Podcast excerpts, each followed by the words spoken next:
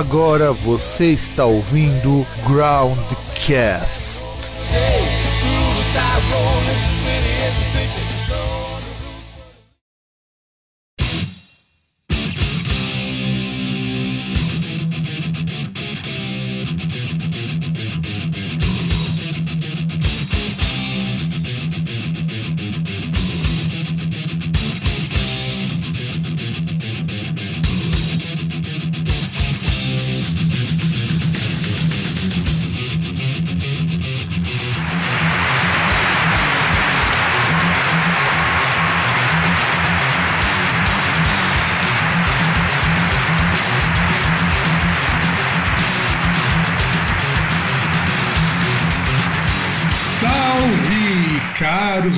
Caros ouvintes do meu seio do nosso programa Groundcast. Estamos com mais um programa Groundcast Pipoca que, poxa, eu queria de verdade que a gente fosse menos preguiçoso, principalmente eu, que tornasse o programa mais frequente. Eu sou o Fábio, nesse frio danado aqui em Santo André, e do outro lado, uma felicidade que me deixa contagiado e com muito heavy metal, o senhor César.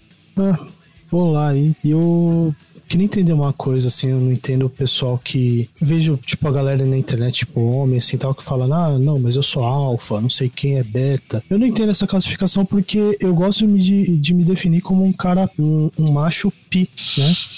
Porque eu sou irracional e estou associado geralmente à minha larga circunferência. ah, mas tem que você falar que ser um homem gama. Não, tem que ser pi. O pi, e, e pode ser também um homem pi vezes K, né? Não, mas é assim, cara. A gente tá falando, vai falar hoje do Garoto Pipoca. Eu acho que. Eu acho que em todas as histórias do Garoto Pipoca, a gente nunca pegou um filme bom pra falar. E não vai ser hoje que a gente vai fazer isso. Vamos ser sinceros que não é hoje que a gente vai fazer isso. A gente vai falar um filme maravilhoso, um filme lindo de morrer. Mas o que nós vamos falar hoje, César?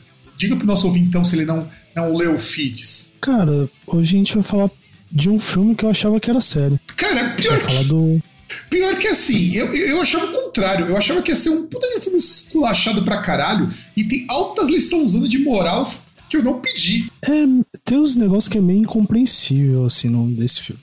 Assim, não, não incompreensível, mas sei lá, você não. Fica meio confuso como ele vai, sim, sim. vai se desenvolvendo. A gente vai mas discutir. Pra mim, a primeira, a, a primeira coisa que eu achava que ele era um, um uma série, não um filme. É, eu lembro quando a gente conversou a primeira vez, mas diga pro nosso ouvintão sobre quem nós vamos falar hoje nesse Groundcast Pipoca que volta e espero que volte de vez. Tinha falado daquele filme da Netflix, o Metal Lords. Vamos passar os dados técnicos de Metal Lords. Metal Lords, lançado esse ano pela Netflix, que se propunha ser mais um filme sobre música mas só que não. É, é, curioso que a gente espera um filme de música e, e temos um filme sobre adolescentes. Veja só que coisa. É. E, e, ele foi dirigido pelo Peter Sollett. Tem o roteiro de D.B. Wise, que é o mesmo cara que fez o roteiro de Game of Thrones. E isso é importante. O que já é surpreendente, porque praticamente o filme não tem nudez. Não tem nudez e, e, o, e o tom é menos sério do que poderia ser. Não, ele até tem nudez, mas não tem tanto quanto Game of Thrones. Ele é. tem uma, uma nudez nudez traseira. É, na verdade, tem, tem, uma nudez anos 90, né, cara? É, tem, tem umas bundas correndo. Uma nudez anos 90. Aliás, não, não, tem outra nudez também, quando os caras vão na piscina. Não, mas é essa que eu tô falando. Tem nudez. Tem nudez de bunda. Só tem tá as bundas correndo. Porque é nudez anos 90. Aliás, vamos ser bem sinceros. Metal Lords podia ser um ótimo filme dos anos 1990. Hum, não sei, eu acho que seria mais ou menos como se fosse um revival dos anos 90. Alguém tentar fazer algo parecido.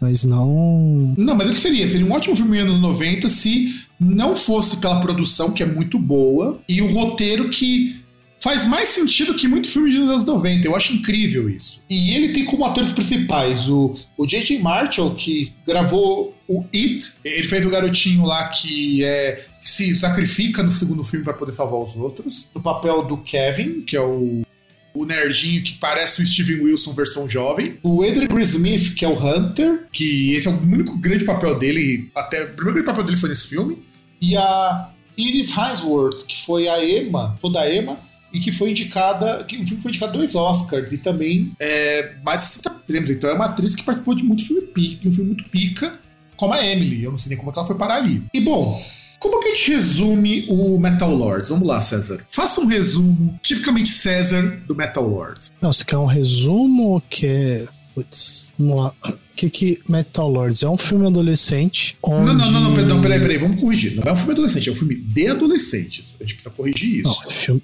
não, filme adolescente. A, a temática do adolescente é focada no adolescente tem dramas, eh, dramas e coisas adolescentes. É um filme adolescente. É um filme adolescente onde os vilões são babacas e o herói também é babaca. É, inclusive eh, gira em torno da banda Skullfucker, formada pelos personagens Kevin e Hunter, dois grandes amigos, sendo que o Kevin é o cara que realmente não sabe como foi parar ali, e o Hunter, que é o cara que vive o metal nas veias. Hunter, que é um playboyzão. Um playboyzaço, né? É, né? Play, playboyzaço. Né? Tipo, o cara, o cara tem um. O cara tem um Dodge fudidão lá.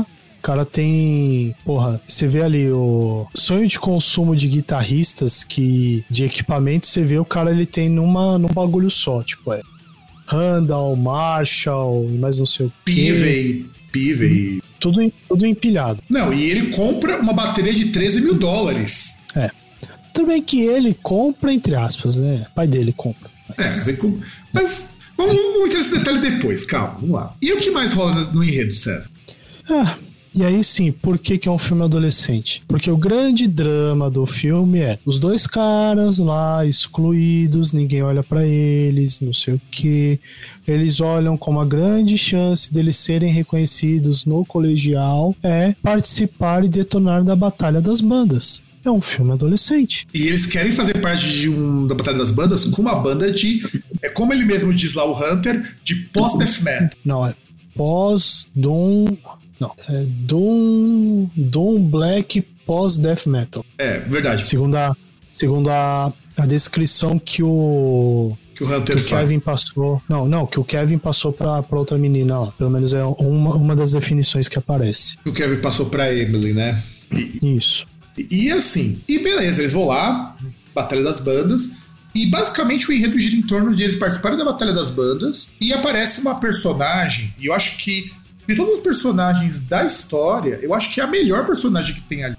Embora o, o Hunter tenha muita coisa interessante pra gente comentar, porque é a Emily, que é uma menina que tem problemas de estresse e problemas psicológicos, que ela precisa tomar remédios muito fortes, e ela despiroca muito fácil quando não toma os remédios. E ela tem um complexo é. muito forte por isso, mas ela é uma pessoa excelente. Ela, ela como pessoa, ela, ela dá uns conselhos muito foda pro, pro Kevin. Eu acho muito louco. Então, é, é aquele negócio que eu falei. Tecnicamente, o herói do filme é o Hunter, que é um babaca. E o vilão do filme também é babaca. Tirando isso, o resto são pessoas normais. São pessoas normais. Sou eu, você. Tanto que, por exemplo, você vê o, o, os caras assim, o, os únicos que aparecem lá ricão são o, herói e o vilão. É verdade. Eu não tinha reparado isso, que, que os caras que o Hunter treta também são playboyzão. Bem lembrado disso. Não, e, e é um cara. É o cara porque, tipo, por exemplo, você vai vendo as coisas ali, você vê que os caras, tipo, é classe média, normal tal. Tipo, é, ah, é, é, só um e o outro lá que são. Ah, o Kevin é classe média bem baixa, porque o Kevin não consegue nem comprar o próprio equipamento. Quando o Hunter fala. Não, então, ele vive. Ele vive na, na casinha, no bairro lá bem simples, quarto bem pequenininho. Porra, só, só pra você ver o uma das coisas interessantes de você ver o contraste é que, tipo, você vê o quarto do, do Hunter, ele é maior do que no, no take ali que mostra a sala da casa do, do Kevin. O quarto dele que fica lá no, no, numa parte mais baixa ali. Tá, Não, teoricamente ele mora no porão. Aparentemente tá, sim. sim. Aparentemente sim. Mas, tipo, o porão da casa dele é maior que, tipo, os ambientes ali, tipo, da, da casa do, do Kevin, que, tipo, parece quase um kitnet aquilo lá. Não, e da casa da Emily também. Quando o, o Kevin vai pra casa da Emily, que ela chama ele pra lá pra, pra fazer coisas, é, o quarto dela também é minúsculo. E ela mora no Não, Então, mas a casa, mas a casa dela ainda parece uma casa mais normalzinha, tá? Uma casa com dois pavimentos. Agora a casa do Kevin não. É, ele é o mais fudido é. dali. A gente percebe que ele é o mais fudido é. de tudo. A gente vai comentar sobre eles mais pra frente. Mas aí, beleza, entra a Emily. E a Emily, ela não manja pica nenhuma de heavy metal. Assim como, na verdade, o Kevin também não manjava. E o Hunter fala, ó, pra você ser manjador da, das, das manjarias, toma aqui uma lista de 20 músicas pra você ir praticando na bateria. Aliás, até tem um ponto importante que assim, o, O Hunter, no começo da história, você olha assim e fala, ah, ele, ele é só excluído. Foda-se. O Kevin, ele toca na banda da, da escola, né? Na banda lá que toca no, nos jogos, ele toca tambor. E a Emily, ela, entre aspas, toca clarinete. Clarinete? É clarinete. Clarinete. Só que ela não toca. Tipo, ela toca mal pra caramba. Tanto que o, a primeira coisa que a gente vê no. Uma das primeiras coisas que a gente vê no filme é ela tocando mal pra caramba. O, o professor lá, o responsável pela banda, vai dar uma comida de rabo nela e ela começa a falar um monte, joga os bagulho no cara e é muito, muito engraçado. Não, ela descontrola e depois ela fica mó mal, porque ela percebe que não foi se descontrolou por causa que tava sem os remédios e tal. Não, então, é, é, não, ela fica mal porque assim, porque aí é uma coisa que depois ela fala que, tipo, quando ela não toma os remédios, quando ela esquece, ela tem essas oscilações muito muito facilmente. É, tanto que ela, tanto que essa, essa daí atrapalha ela quando ela vai ter lá e quando ela vai é, quando o Hunter vai começar a tocar lá na sala e ela quebra tudo do Hunter. Não, porra, Embora mas... eu concorde que ele mereceu, ele mereceu. De novo, o herói é um babaca, porra. O cara. Ah, acho que a gente tinha que ter de forma progressiva, porque isso é bem na frente, cara. É... Não, sim, não. É, bem, bem, é, é, é, quase, é, quase, no final do filme. É da segunda metade pra então. frente. É, depois de uma hora de sim. filme, quase isso aí. Sim. Bastante. É, mais e de uma hora. E, e aí, beleza, vou lá.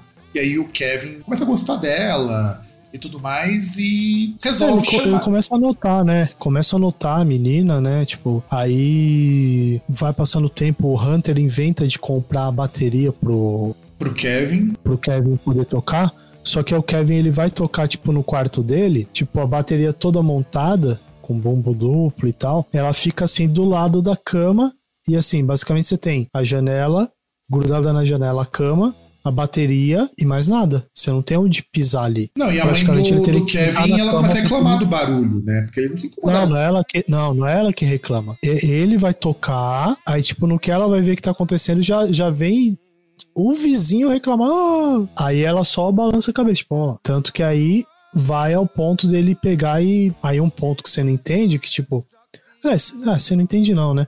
Que ele leva pra escola pra poder ensaiar numa sala lá, né? Ele vai, monta a bateria lá e, e toca.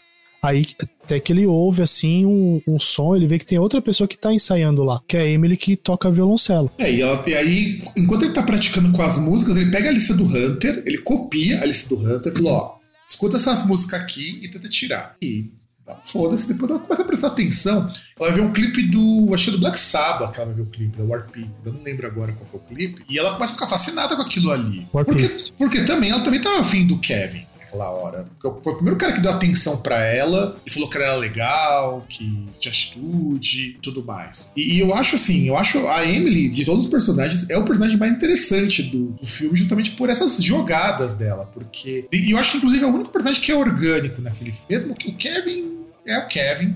E o Hunter tem uns problemas depois que eu vou comentar mais pra frente. Mas... Aí beleza. Só que aí o Hunter é contra colocar a Emily com baixista, porque aí propõe, ah, então tem baixista, precisamos de um baixista. E por que não coloca uma moça que toca violoncelo, né? Que, é um instrumento grave? Porque é gay. E aí ele fala que não é metal o suficiente, porque uma não, moça estragaria. Que, ele fala que é gay. não. Fala que é gay. Ah, não, sim, sim. Primeiro ele fala que é gay. Aí, uhum. os, não, aí a grande sacanagem é que mostra o pôster do Judas Priest. Não, não. A grande sacanagem é que ela começa a mostrar. Aí vem o. o aí vem, tipo, na sequência, vem Axel Rose com Tanguinha, né? Que né, da, da época lá do. Do. Do. do... User Illusion. Aí, né, que ele, que ele ficava com um shortinho lá tocando, né? Sem camisa. Aí vai Judas Priest, né? O Halford lá. Na, motocicleta, na, motocicleta, com aquela pose bem, bem gay mesmo. E aí vem Menor. Não, o do Menor, eu, eu, cara, eu rachei de rir na hora que foi Menor, cara. Até essa piada os caras pegaram, meu. Eu achei máximo aquilo ali. Ah, aí tem um outro que eu não lembro o que que era, que tipo, é uma capa de um disco, a arte de uma banda, não sei o que que é, que tá tipo um, um ser ali sentado no trono, só que embaixo assim do trono saindo, tá saindo a cabeça de uma rola. É, eu não vou lembrar também. Eu lembro dessa ilustração e eu não vou lembrar de que disco que é, mas eu tô ligado. E, e depois pra finalizar, o, o Kevin até para e fala: Cara, você tá falando que o bagulho é gay? O, o nome da nossa banda é Fuder Crânio. Porra, é Skullfucker. Não, não, eu achei muito foda. Cara, eu achei muito foda aquilo ali. E o cara falou que não, e beleza, né? Só que aí, nesse, nessas reviravoltas, tem as brigas do, do, do Hunter com o pai dele, que a gente vai discutir mais quando for discutir sobre os personagens e tal. E chega uma hora que o pai do Hunter fica muito puto, porque o Hunter arruma muita confusão. É que na verdade aí aí tem um ponto ali, né, que tipo, o, o pai do Hunter, o que ele é um pai ausente, né? Tipo, ele é um cirurgião plástico. Só que tipo, pe- pelo que a gente viu ali, não tem a mãe dele, a gente não sabe qual que é a história, se a mãe dele morreu, se se o pai é divorciado e, e, o, e o moleque mora com o pai. Eu acho que deve ser. A mãe dele deve ter morrido alguma coisa do tipo, porque não tem nenhuma menção, né? Nem do. Tipo, nada.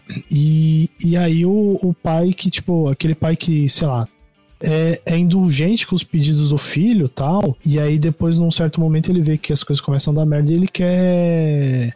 quer ser Ele, presente. ele quer, quer. Não, ele quer ser disciplinador. É, aí ele vê, depois de todas as que o Hunter arruma, ele resolve colocar o Hunter numa instituição psiquiátrica. Porque não é possível que ele fosse tão desajustado. Só que aí tem um, Tinha ponto, problema. tem um ponto que nós não comentamos do roteiro que é importante. O Hunter monta uma banda de heavy metal porque ele se inspira numa outra banda que saiu da mesma escola onde ele estuda e ele acha os caras muito foda. E quando ele vai pro consultório, o psiquiatra que atende ele, que é dono da instituição, pelo que parece ali, É o chefe, não é o dono. Ele é o chefe. ele, ele era o guitarrista da banda que ele curtia pra caralho. Não, ele era o líder da banda. E guitarrista também, né? Guitarrista da banda. E aí, Não, ele- é, e aí que entra um ponto que eu acho fundamental, que a gente vai discutir depois quando falar dos personagens, que é ele que mostra pro Hunter que ele é um babaca. É daqui daquele momento que o Hunter percebe, puxa, mas eu sou um babaca e tudo mais. Não, então, é primeiro é o seguinte, né? Ele. Ele fala ali, por exemplo, ele, ele faz o. É um Diagnóstico. ponto que a gente não. Que a gente não colocou também, que é o seguinte: o, muitos do. Ah, não, deixa essa parte pra depois, mas enfim. Uma das coisas que ele faz, ele, come, ele faz o Hunter perceber que ele é um babaca. Que, tipo, que ele deveria dar valor pra algumas pessoas que estão ali, tipo, porque ele fala até assim, né? Fala, é, que aí o, o Hunter ele pergunta, ah, mas e a banda aí que aconteceu? Fala, ah, cara, você quer montar uma banda, cara, vê, vê os caras que têm a mesma vontade que você, que vai, que ensaia todo dia, que não sei o quê. Pô, porque minha banda, pô, os caras ficavam só drogado, os caras não ensaiavam, não queria nem saber, né? Aí ele fala que teve um problema com drogas por conta disso. E que ele só se É, libertou é, que quando ele ele- percebeu. Isso. É que ele fala, né, que ele tinha problema com álcool porque justamente, tipo, a banda que ele tinha chegou a tentar fazer alguma coisa, tipo, fazer turnê, coisa do tipo. Só que aí ele explica que, como ele tinha que conviver 24 horas com aqueles caras e os caras eram uns babaca, ele tinha que beber pra poder aguentar. E foi isso que deu, deu trouxe problema pra ele. Tanto que ele tinha largado. eh, depois da Batalha das Bandas, ele largou a escola, apostou tudo na banda, deu merda. Aí depois que ele voltou ali, que ele passou pe- pela reabilitação, voltou pra escola, se formou e virou o que ele virou hoje, né? Não, e, e ele atua assim. Não, eu, eu acho muito legal porque aí. Por que, por que o Hunter também despirocou? Porque o Kevin foi convidado pra assumir a bateria numa banda que o, o Hunter achava que era uma banda muito bosta, que era uns caras que tocavam pop rock. Inclusive, os caras aparecem no começo do filme tocando a de Sheeran, né? E o Não, Hunter. inclusive, quando, quando eles tocam ali no começo do filme é muito bosta. Mas é principalmente porque o baterista dos caras tava chapadão. sempre chapadão. E aí o que acontece? Beleza. Aí o Kevin vai lá tocar, porque foi quebrar um galho, e os caras viram que ele tocava muito bem. E os caras E era, falaram. só, e era só um show, e os caras falaram, tipo, ah, pô, pô, meu baterista ele tá na reabilitação. Eu prometi pra minha prima que ia tocar no casamento dela, que é essa semana. E aí, com base nisso, ele, né, o, o, o cara ouviu ele ensaiando na escola, né? Foi lá falar com ele, apelou pra todo esse lado emocional, e aí ele aceitou tocar, né? Não, e aí o que o Kevin também descobre é que os caras eram gente boa pra caralho. Os caras da banda. O foda é isso. Ele descobre que os caras da outra banda eram muito gente boa. Isso que eu acho Não, é muito só- legal.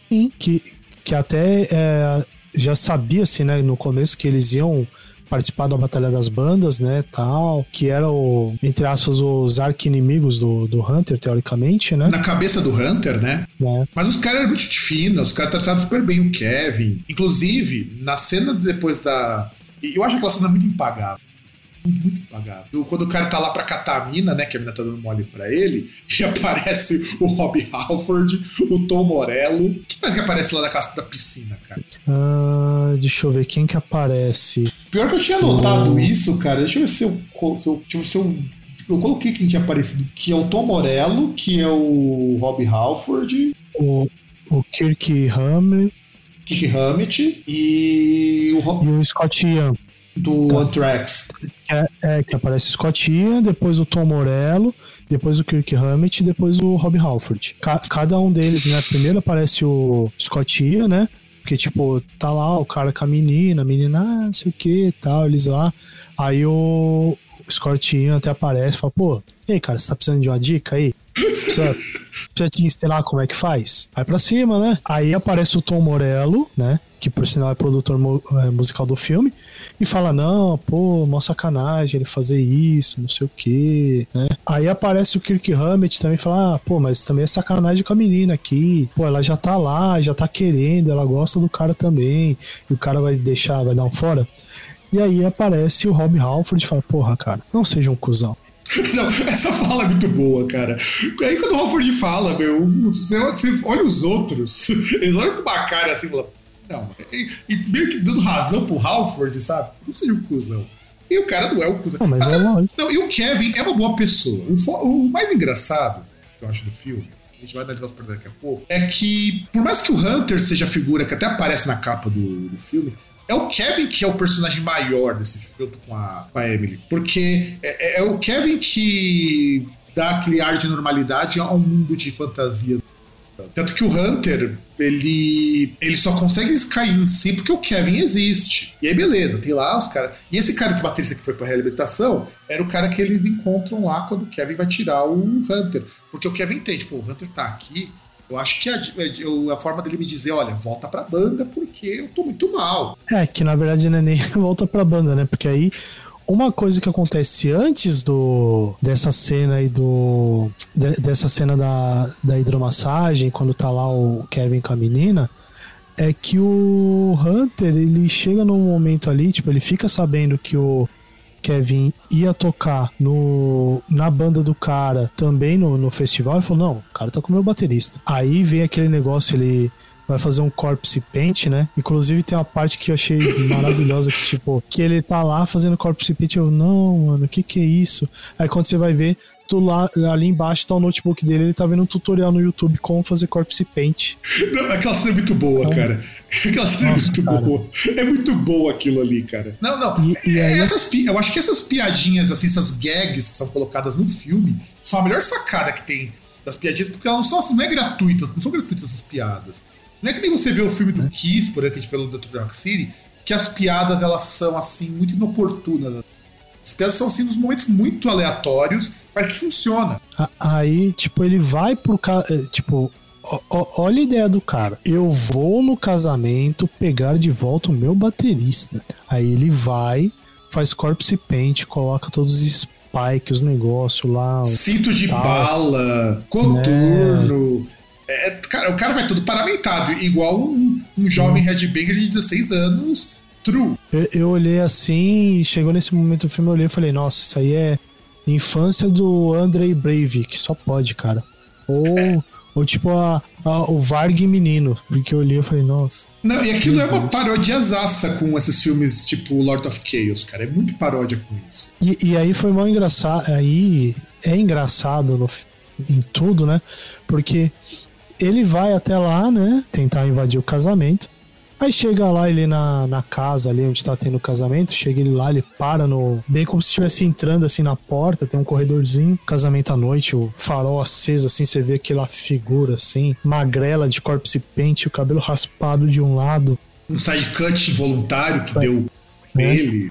né, saindo saindo assim do nada, né? E aí você vê, vê um gordinho ali que é o segurança. Aí eu olho e falo, ah, não. Nesse momento eu parei e falei, não, cara, não, não, não, não, não que esse filme, não, porra. Não que esse filme vai me dar uma dessa, né? Do cara chegar, o maluco assim, esse moleque vai pegar e vai entrar no casamento. E aí foi uma das cenas mais maravilhosas, que aí chega ele, vai conversar com o guardinha e fala, ai, guardinha, quem é você? O que, que você que você vai fazer? Eu vim aqui pegar meu baterista, eu vou aqui pegar meu baterista. Aí tá o gordinho assim com a, um cacetete assim pra baixo e tal. Aí você vai falar, puta, mano. Não, que não, bosta, e, ele não, vai não, passar. não, não, não, não, e a gag dessa cena é muito boa. O que você pode fazer com aquele que luta contra os deuses? É, que luta contra os deuses, não sei o que e tal. Aí ele simplesmente pega aquele cacetete que ele tá ali pra baixo, ele dá uma giradinha pra cima, dá uma batida no saco do maluco, aí ele cai no chão.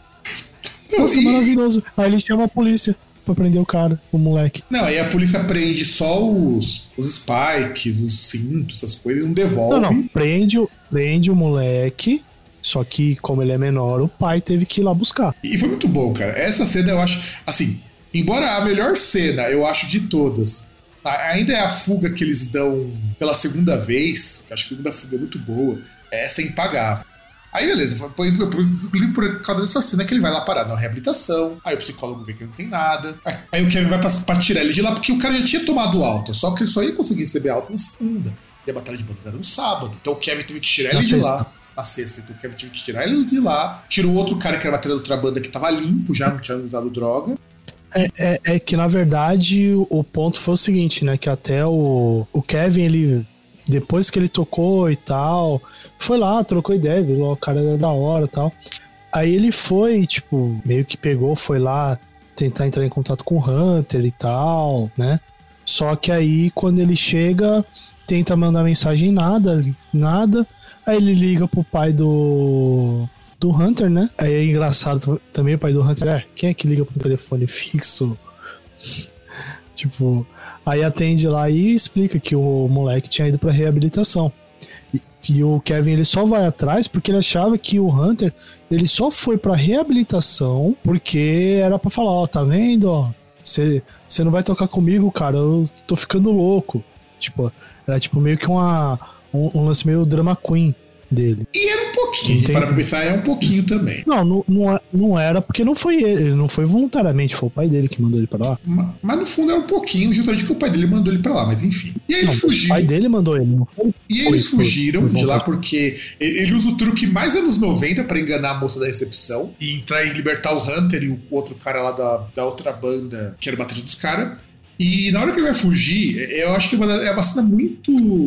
É muito cara do escola do rock, isso aqui. O cara fala, não, cara, o psicólogo vê lá ele fugindo, ou não.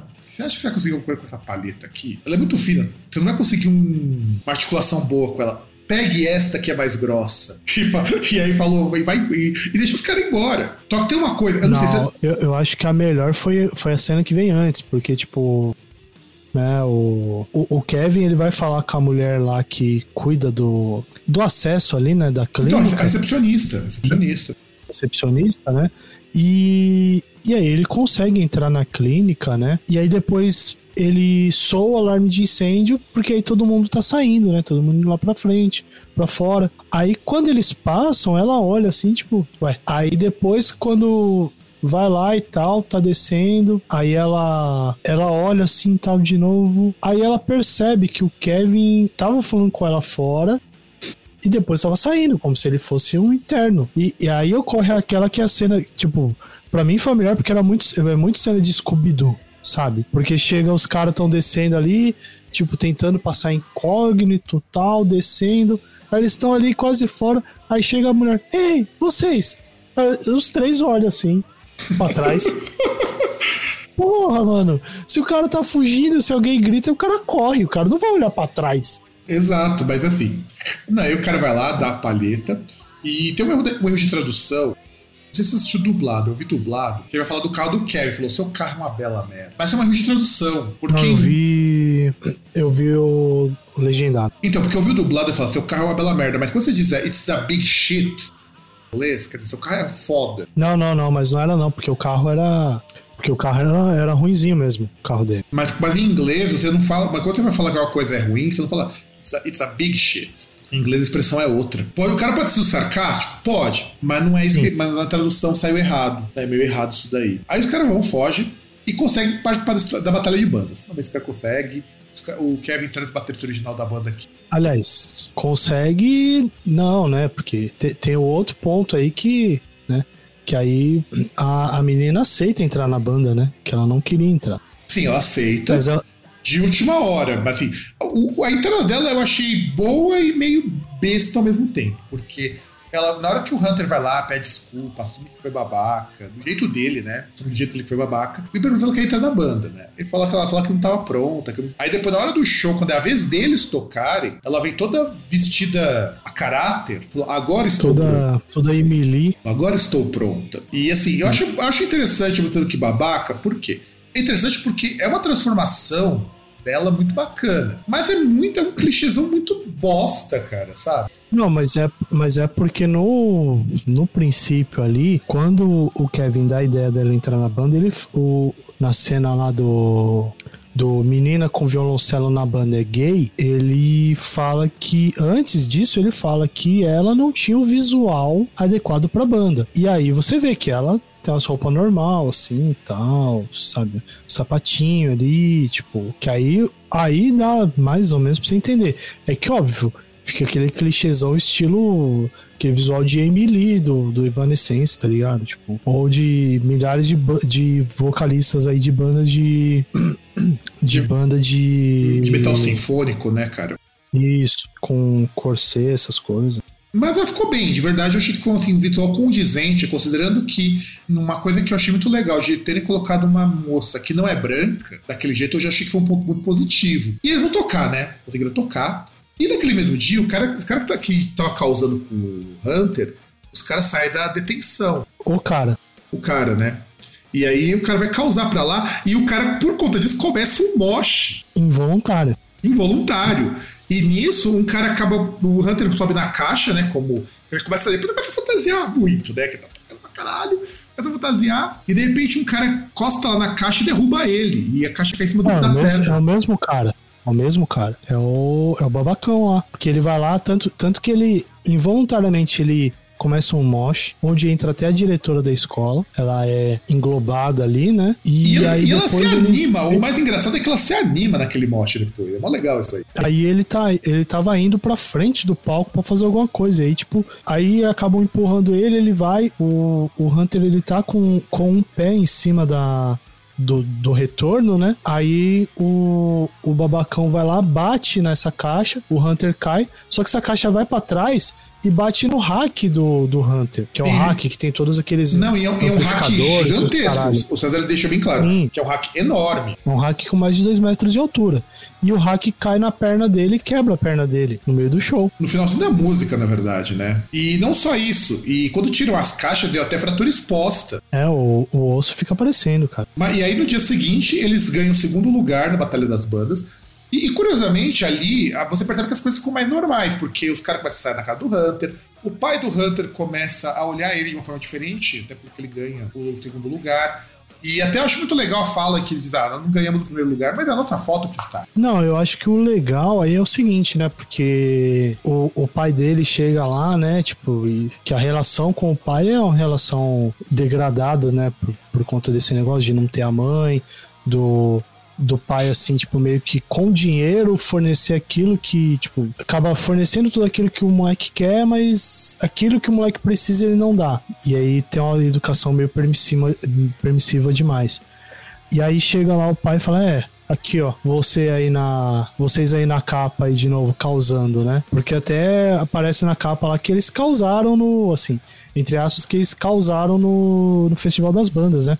Aí chega, é, terceiro lugar, né? É o Kevin, não, segundo lugar, nós somos segundos. Primeiro foi a banda do outro carinha lá. E aí o, o pai dele chega lá, é, não sei o que e tal, pô, se causando de novo. Aí o Hunter até chega e fala, é, mas, é, dessa vez eu não fui preso. Dessa vez eu, eu, eu não fui preso, não fui que causei eu acho que é um progresso, né? Aí o pai dele, é, verdade, é um progresso. Não, e aquela, eu acho que a das mais bonitas do filme é justamente o final, cara, porque finalmente o Hunter vira uma pessoa normal, sabe? A melhor cena do filme é o final, porque de fato você vê ali três pessoas, mais o pai do Hunter, como pessoas normais. É, é, que na verdade essa transformação ela começou num certo ponto, que esse é o ápice, né? Porque chega no ponto até que o pai dele percebe que, que ele tá evoluindo, e aí depois até tira tem um sarro ali também, que chega o pai dele ali com a calça jeans e uma camisa, uma camisa estampada super bonita, assim, bem tiozão, né? Super, super estiloso. Aquele cabelo tipo Derico, né? Eu acho que talvez o ouvinte não, não saiba a referência. É, o ouvinte não vai saber a referência, sabe? É, o cabelo dele é um cabelo, sabe aquele cara que sempre quis ser cabeludo, foi cabeludo na durante a juventude e tal, tá ficando careca, mas ele quer falar que é cabeludo? É que negócio, o cara tem um rabo de cavalo, mas ele tem um aeroporto de mosquito em cima. Esse é o cabelo do cara, né? É, essa é a, a cara do maluco, além, né? além dele ser barbudão, assim, tipo, ter barba e tal, barba fechada. E aí o filme acaba. Aí Aí o filme acaba. É, inclusive porque o pai dele ia fazer aquilo aí, é, eu cortei o César de falar, porque o pai dele ia no encontro e até fala, não, dessa vez não é com uma mulher muito peituda, não. Não, ele fala, não, dessa vez não é com uma paciente minha, é com uma. Acho que era uma, acho que era uma pediatra. E é fala, e não, ela não. E ela não tem. E ela não tem implante. Ela tem seios normais, grandes, mas normais. e o Hunter começa a rachar. É, grandes, mas naturais. É naturais. Bom, e assim, gente, vamos, analisar primeiro, acho que. Vamos começar a falar alguns pontos do filme. Vou começar, acho que vou começar a falar pro Hunter, né? Que é um personagem super problemático. Acho o Hunter super problemático. Mas ao mesmo tempo, é compreensível por que, o Hunter é problemático. Porque. Vamos lá. Eu curto heavy metal, acho que desde os meus 11 anos. Desde quando que você curte rock heavy metal, Cedric? Lembro. Cara, não lembro. Eu lembro que eu curti a partir dos meus 11 anos, 11, 12 anos, quando eu comecei a ouvir, ouvir heavy metal mesmo. Foi com 11, 12 anos. E eu comecei a pegar pesado nisso daí com 14. E, e assim, todo mundo que começa a escutar heavy metal muito cedo já foi o Hunter em algum momento da vida. E isso é fato. Eu não escondo, o César acho que também vai concordar comigo. Todo mundo já foi o Hunter em algum grau, sabe? Não exatamente o estereótipo do Hunter, mas já foi em algum grau. De achar que só heavy metal importava, de querer viver o heavy metal. Não, assim, de ter as opiniões musicais, talvez. De ser igual a ele, não. Porque aí o. Acho que um, um, um, dos grandes pontos é que ele mostra como um cara babaca ele consegue ser babaca de qualquer forma. Não, não, mas assim. É, mas eu já vou chegar nisso daí. Mas não só por musical, de você ser babaca por conta de, dessas opiniões musicais meio bosta também. Assim, eu não tô falando ser igual o Hunter, mas todo mundo já, que curte, curte o metal de cedo vai se enxergar em algum sim, momento sim. como Hunter, em alguma Sim, sim, dele ter, dele ter só, de ter opiniões babacas, sim. Tanto que até esse é um ponto que o Kevin mostra isso para ele, porque ele vai lá e ele toca com os caras lá da outra banda. Né? E vê que os caras são gente fina. Exato. E depois o Hunter entende que os caras também são gente fina quando ele conversa com o Hunter lá no, no backstage. Assim, bem rapidinho, sabe? Então, assim, não, não, não só, não só isso, né? Porque, por exemplo, da primeira vez, quando quando ele vê tocando, ele chega, pô, cara, puta, você toca muito, não sei o quê. E, e troca uma ideia legal com ele, né? E depois troca uma ideia legal com ele. E até mesmo quando o, quando o Kevin chega e fala, olha, eu, eu não vou tocar com vocês, o cara não faz uma cena, o cara não, não fica puto, o cara fala, pô, legal, tal, pô, bom aí pra você, vamos lá, boa sorte. É, exato.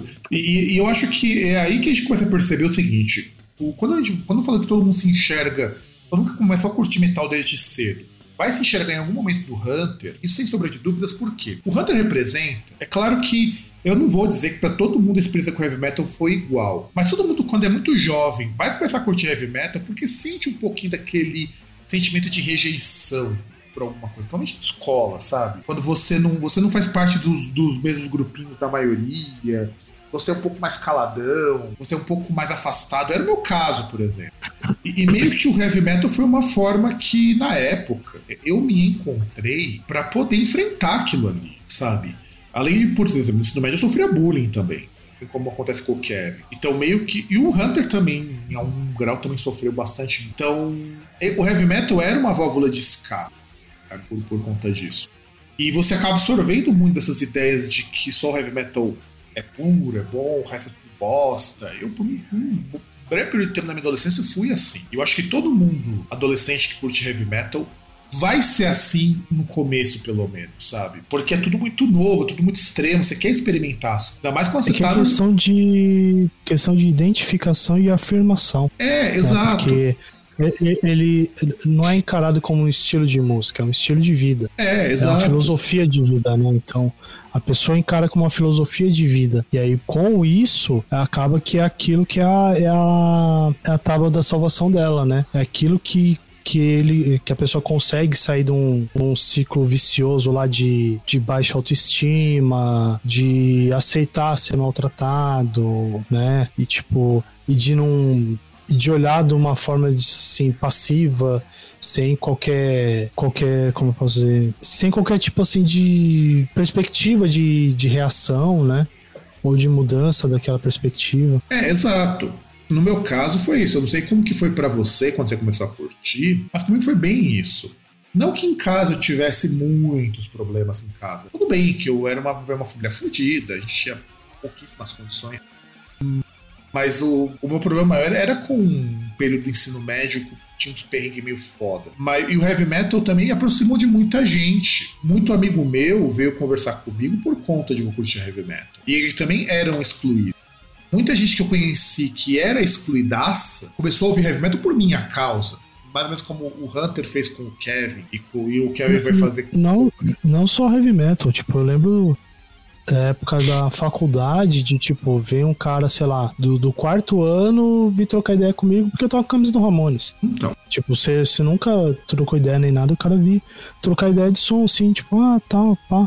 exato. Eu ia pra faculdade também com camisa do Slayer, do Motorhead, e, e o povo de outros cursos vinha bater um papo. Porque o heavy metal era uma identificação que gerava, e eu acho que o Hunter, o Kevin e depois a Emily meio que mostra essa coisa da identificação que o heavy metal gera. E você percebe que o Hunter, ele só é uma pessoa que se tivesse tido umas sessões de terapia bem encaminhadinhas, não seria o babaca que ele é. Porque o Hunter, Então, Ele é é, um- é que na verdade, assim, em vez dele ter sessões de terapia, ele ga- ganhava os discos, as paradas lá e a caralhada de instrumento e um carro fodido. É, exato. Tanto é que você percebe, o Hunter é um cara super inteligente. Aliás, você percebe que na escola ele é muito acima da média. Ele chega na escola citando Virgílio. Então, que aluno do ensino médio vai chegar citando um filósofo grego? Pelo motivo errado? Pelo motivo errado, mas sim. Mas ele conhecia o que ele estava falando, sabe? Ele não era uma pessoa que não sabia. Ele era inteligentíssimo, ele é um cara que lia muita coisa, pelo que percebia. Só que ele usava o heavy metal para poder se fechar no mundo na qual ele podia ser o vencedor, ele podia ser o herói. É, que, que, que aí um, um ponto que até eu queria citar, que assim, ele não. O, o heavy metal, na verdade, ele fica como se fosse a fortaleza da solidão dele. Tipo, ele. Tanto que chega um ponto que ele vira pro, pro Kevin e fala: Cara, eu não sou normal, você não é normal, a gente não é normal. Você não vai ter uma vida normal, você não vai. Tipo, a gente pode se unir e fazer o bagulho, mas se, você, a gente não fizer, cara, você vai ser fracassado pra sempre. Tipo, o Hunter mesmo era o cara que jogava o cara que é o melhor amigo dele pra baixo. É, então, mas ao mesmo tempo, olha que coisa engraçada, né? O Kevin percebe num determinado momento que muito do que ele era como pessoa até aquele momento era graças ao Hunter. Porque o Hunter foi a Não, única pessoa que foi tudo- amigo dele. Sim, sim, mas é aí que tá. O... Esse é o ponto. Foi o amigo? Foi. Mas, por exemplo, aí que o. Aí o ponto que o Kevin mostra pra ele, né? Que até assim, quando o Kevin vai lá, ele se interessa pela Emily e tal, começa a conversar com ela, aí de repente ele tá, tá dando uns pegas com ela, né? Quando ele foi tentar apresentar ali a Emily e colocar ela na banda, né? E o, e o Hunter não, não aceitou isso. É, inclusive o Hunter fala que ele tinha que dedicar a vida dele ao heavy metal. E a Emily faz, fala- faz uma jogada com relação tanto ao Kevin quanto ao Hunter, quando estão conversando no telefone, pergunta assim pro Kevin, você é virgem? E ele falou, e o Não, Hunter- mas isso aí. E isso é antes dela ir falar com o Hunter. E aí falou, e o Hunter, e o Hunter também é virgem, né? Não, não, não, isso aí foi na hora. Porque aí eles estão falando, no, não lembro, não vou lembrar exatamente a fala, que vai falando nisso e tal, não sei o que, papapá. E aí fala, é, porque não sei o que lá, virgem. Aí, tipo, aí depois, quando eles estão falando no telefone, aí o, o, o Kevin descobre que a Emily é virgem, né? E é aí ele começa a comentar e tal, não sei o que, papapá. Aí fala, é, ah, é, ah, eu sou também e tal. Não, mas é por mas ela fala, ela fala que o Hunter é virgem, por isso que ele age daquele jeito. Que é meio aquele estereótipo do incel. Aí depois fala, você também é virgem, né? Kevin é, confirma. Não, mas, isso surgiu no. Não, foi no telefone. Na... Não, foi no telefone. Não, foi. Foi, foi no é telefone. Não. Foi no telefone. Não lembro exatamente qual é a fala, mas foi. Foi no telefone, no telefone. Tanto que depois dessa fala, que ela. Porque depois que ela viu que o que o Hunter era uma puta de um babaca, ela falou assim: o Hunter é virgem, né? Aí ele fala que sim. Ela falou: você também é virgem, né? Aí ela fala assim: ah, então você gostaria de deixar de ser virgem? E. Não, mas antes disso, ela fala que ela é virgem também. Ela fala: então você gostaria de deixar de ser virgem? Isso no telefone. Ele falou: traz um negocinho para você colocar nele e... e eles deixaram de ser virgem. E eu acho que é uma das cenas mais estranhas que tem lá. Mas é interessante porque nesse lado do Hunter, mostra que ele é um ser muito antissocial. Ele é incapaz de chegar nas pessoas. Ele é mimado. E esse antissocial dele é justamente porque o pai não dá atenção e ele quer a atenção do pai. É, ele é mimado. Ele é um cara mimado. Sim, ele é um cara. Que... É, ao ponto de que quando ele cai em si lá no consultório, quando ele vai se consumir. E isso aqui eu acho que é uma das grandes falhas desse roteiro, sabe? É uma curva muito rápida do Hunter cuzão pro Hunter Nice Guy, sabe? Porque o Hunter foi, foi só cinco minutinhos de palavra, um vocabulário, um dicionário pra saber que o cara não usava droga, pro cara cair em si. Eu achei meio foda isso. Mas tudo bem, porque é engraçado porque a história do filme ele enrola um bocado até aquilo ali. Na meia hora final eles têm que fazer o Hunter se transformar. Então Não, é mas, mas é também é aquele ponto, porque assim, apesar dos pesares, você vê que, tipo, ele só é babaca porque ele é mimado. Ele não é um babaca do tipo, por exemplo, que fica implicando com os outros. Ele, ele só é um babaca que fica na bolha dele lá de, de metal e de pôster com referências homoeróticas. Isso? Não, sim, sim, tipo, sim. Mas, mas o Hunter, ele é um personagem assim. E aí você descobre que, na verdade, ele é mais uma pessoa que precisava de um pouco mais de atenção e um chacoalhão pra para aprender a virar gente, do que, por exemplo, o outro cara com que ele treta, aquele cara é um babaca completo. Ex exatamente, que é o vilão do filme, que é o cara lá do, do time de não sei que esporte que é, que o cara é um babaca, assim, babaca completo, o cara começa sendo um babaca, termina sendo um babaca. E o Hunter não, o Hunter, ele só é daquele jeito porque ele quer chamar atenção tanto que ele quer ir pra Batalha das Bandas porque ele quer ser, ele quer ser visto. E isso que eu acho que falo que a, a tem mais. Essa cena, esse filme tem mais drama do que eu esperava que ia ter. Porque chegam umas horas que os diálogos ficam muito sérios. Quando ele fala que o problema. O Kevin fala com o Hunter. O problema é que ninguém nota eles. Eles são invisíveis. E o Hunter fala: a gente uhum. vai vencer a Batalha das Bandas pra gente deixar de ser invisível. Porque ele queria que as pessoas notassem ele, porque eles sempre eram os excluídos. A Emily também era excluída por uma pessoa que tinha problemas psíquicos. Então, é, são três pessoas excluídas, e fora que a Emily também não é branca, um detalhe importante. A Emily também não é branca. Então, você tem três pessoas que são excluídas e que enxergam ali uma coesão.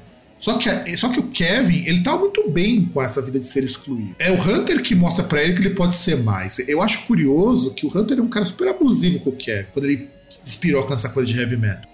Mas é o Hunter que mostra pro Kevin, olha, pode ser mais que isso. Não, então ele dá uma, uma perspectiva, só que aí depois o, o Kevin mostra para ele, que aí ele começa a namorar com a Emily e tal, fala, pô, pô cara, eu posso... Que, que aí tem até a, a cena lá que, tipo, o Kevin vai tentar dar um chacoalhão nele, né? Depois que ele foi. Acho que foi logo depois que ele foi falar bosta pra Emily, que ele fala, cara, uh, o Hunter fala, é, porque você não. Sabe você pode ter uma vida normal lá com a sua Yoko, não sei o que? Não, você não pode. Aí o Kevin fala, não, eu posso ter uma vida normal, tanto que eu conheço a menina tal, não sei o que, vou, vou trocar com os caras lá que me chamaram. Você não, você vai ficar aí nessa, nessa sua vidinha aí, e sozinho. Não, e aí ele fala uma coisa que é super importante: você depende mais de mim do que eu de você. Sim. O que é falso? Na verdade, um depende do outro ali. Não, então, mas eu acho que o, essa parte do depender mais é porque ele era a única ligação que ele tinha com, com o mundo real, fora daquele mundo de fantasia dele. Porque era a única pessoa que falava com ele que, tipo, que falava mesmo, é, no mesmo nível. Não era alguém que simplesmente uma figura, uma figura de autoridade que ia lá para tipo disciplinar, como, é. como tentava ser o pai dele, como era a diretora da escola, como foi a polícia. É, e aí tem a questão do, do pai do que do do Hunter. Do Hunter. O, o pai do Hunter, você percebe uma coisa logo na primeira cena que o pai do Hunter aparece. Ele é um pai ultra preocupado com o filho. Que não sabe lidar com a criação do filho. Porque, assim, com relação a não ter a mãe do Kevin, Kevin não, do Hunter, e parece, e parece, não sei se foi a impressão que você teve, mas a impressão que eu tive é que o Hunter culpa o pai dele por alguma coisa ali, da, dos dois estarem juntos, sabe? Eu já não sei. Não sei porque, assim, como não há nenhuma menção da mãe, assim, não seria no caso um de- caso de divórcio, por exemplo. Não, dá pra saber. Eu, eu, vou mais na hipótese do divórcio, porque a impressão que eu tenho quando eu vejo o Hunter, quando mostra foto, quando mostra lá a foto da mãe e pai do Hunter, é que assim, ele fala, ele tem até uma fala aqui disso daí, que ele fala que os dois estão juntos e tal, e, ele tem um sentimento de rancor do pai dele por não estar junto com a mãe. Isso é logo no comecinho do filme, sabe? E você percebe que o pai do Hunter não sabe o que fazer com ele.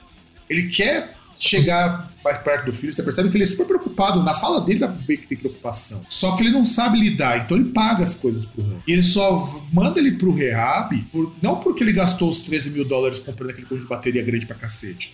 Mas é por causa da treta com a polícia. E o que dá a entender daquela treta é que não é a primeira vez que ele treta com a polícia, por conta de bobagem, sabe?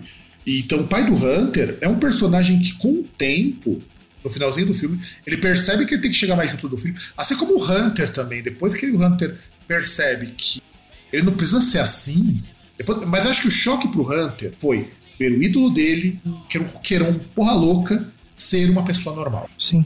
e ainda assim manter uma postura de respeito. Eu acho muito legal, porque muita coisa que a gente tem para nossa realidade, quando a pessoa sai do metal pra virar viver uma vida normal, parece que a pessoa vira um coxinho, uma coisa. Não, o cara mantém uma postura assim foda. Eu acho a postura dele, dele muito foda do, do cara da banda que o Kevin era fã.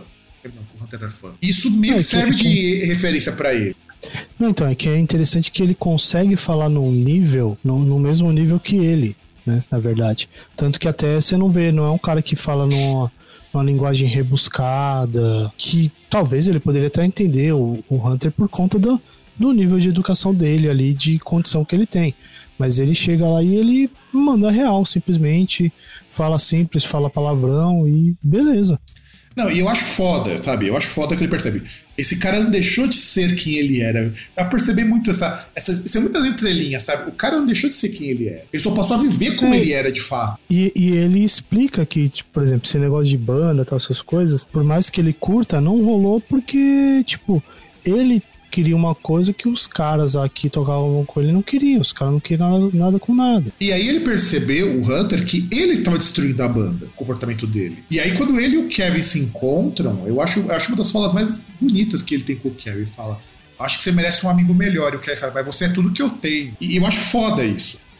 Não, não, então ele fala, infelizmente você é o que eu tenho. E eu acho foda essa fala, porque eles percebem que eles precisam um do outro. E que ele não precisa tratar o Kevin mal, ele não precisa ser esse babaca. E o Kevin, porque o Kevin é super compreensivo com ele. Pô, o cara vai jogar RPG forçado com o cara. A, a, inclusive, essa do RPG é muito, muito hilário, porque ele é o Malmsteen Gorgoroth. E ele é um mestre muito ruim. Aliás, o mestre que joga com os caras, o cara detesta o Hunter, porque o Hunter ele, ele joga no estilo meio gore, e o mestre vai embora. Ele consegue mandar o mestre. Não, que, não, primeiro quem vai embora é o, é o cara que eles convidaram que seria o baixista da banda, né? É. E aí, e aí depois o mestre vai porque acabou o jogo, né? Acabou o ficar jogo. só, só, só ele e mais dois caras jogando. E aí, caras jogando DD ainda por cima. É muito legal aquela cena dos caras jogando RPG, porque é muito clichêzão também de cara de banda de heavy metal, os caras ser nerdão, jogador de RPG. Por isso que eu falo, o Hunter, ele tem esse perfil, juntou todo esse calhamaço de coisas de, de perfil de metaleiro. E eu acho muito foda, porque ele é um personagem bastante ruim? Assim, eu acho que a, que a degringolada dele foi muito rápida. Eu acho que assim, a evolução dele foi muito assim, um instalo. Tudo bem, isso acontece também na vida real, sabe? Na vida real a gente tem isso É, daí. mas, mas geralmente quando acontece é alguma coisa mais dramática. É, Né? exato. Por exemplo, e só vai lá, sofre um acidente, alguém se ferra muito, ou alguém morre, mas não porque cara foi pra, pra reabilitação. E trocou segundo de palavras, eu achei foda. Aí tem o Kevin. O Kevin, que eu acho que é o personagem que. Sem o Kevin, você não tem aquela história rolando, porque o Kevin, como você mesmo disse, ele é o contato do Hunter com o mundo normal. Ele que tira o, o, Hunter das fantasias bosta dele. E é ele que também foi o primeiro e único amigo do Hunter lá no quando eles eram mais novos. E ele entrou no heavy metal por causa do Hunter. E, e, é, e tanto que o Hunter dá aquela lista de 20 músicas pro cara tirar e falou: Ó, você vai fazer isso aqui seu dever de casa, porque ele não tocava nada quando começou lá com o Skullfucker. E aí depois ele foi aprendendo, foi aprimorando, foi estudando, foi estudando as músicas. É, foi aprendendo por conta própria, né? E aí, com isso, ele foi melhorando para poder tocar o nível de técnica que o Hunter queria. Porque o Hunter era um guitarrista muito bom nesse sentido. Eu não achei muito, muito, não. Tá, tá aí uma coisa que eu achei meio estranho, porque assim. Não é ele que até... toca, você sabe disso, né? Não, tudo bem, mas aí que tá. Pelo. É, é uma coisa que a gente já falou aqui, por exemplo. Você pega os caras, por exemplo, músicos novos, músicos que teriam a idade dele hoje, tocam muito mais do que aquilo que ele pretensamente vai tocar, entendeu? Você pega até a música deles lá, é uma música que, sei lá, é uma música assim, bem encaixada tal, não sei o quê, mas é um heavy metal normal. Não, aquilo, ali, aquilo, aquilo ali seria uma música do Slayer. Não, acho que nem do Slayer, cara. Tipo, muito limpa pra ser uma música do Slayer. Sim, mas, cara, tem muita música do Slayer que é limpa, principalmente música. Não, mas é muito. Mas é estilão. É, é. Até o estilão do, dos rifão é estilão riff de Slayer. Slayer. Não, eu, eu, eu acho que tá mais pra. Um, um pouco mais um, um, nível um pouco menor ainda que isso. E tipo, e você pega, por exemplo, banda nova hoje em dia, porra, você pega a galera que toca, toca pra caralho. Você vai, por exemplo, você pega a comparação, você coloca os dois ali, o, o Kevin toca muito mais que o Hunter. Não, é que na verdade aquilo ali não é. Então, aqui ali não é nem o autor que faz o Hunter que tá tocando. Aí aquela música foi tocada. Não, tudo bem, mas você pega pela, pela música, por aquilo que ele vai tocar entendeu? Porque não Porque é. Pra mostrar uma música que seria possível de tocar. Uma banda de heavy metal com muitas que a gente recebe no Groundcast que toca daquele jeito. Então não tá muito fora. Ele não vai. Só que assim, eu entendo qual que é o seu ponto. De repente ele coloca a banda dele com uma banda hiper ultra técnica, que ele vai se colocando, quando ele mesmo vai falando, a gente espera um pouquinho mais. Aí eu concordo. Mas não tá muito Sim. fora, não. Não tá muito fora, sabe? Eu, eu entendo assim. De repente eles colocam uma banda de death metal, alguma coisa. Espera um não, pouco mais. O, o que eu tô falando é que, assim, não é um ponto de falar que ele é um guitarrista muito bom. Não é. Comparando com o que a gente vê. Ele, ele é mediano. Ele vai lá e, e ele tem um equipamento muito bom. É um negócio que ele tem, ele tem muito mais material do que a própria capacidade, habilidade dele, se a gente for dar uma olhada nisso. Ah, não, claro, claro. Mas ainda assim, ele é, dentro do que propõe aquilo, ele é um guitarrista bom dentro daquela realidade. Só que assim, não é o que ele tenta, assim, eu. Eu sinto assim, quando eu ouvi a música, pelo que ele propunha, sabe? Desde o começo, que ia ser uma puta de uma, uma coisa assim. diferente, sabe? Eu esperava um pouquinho mais.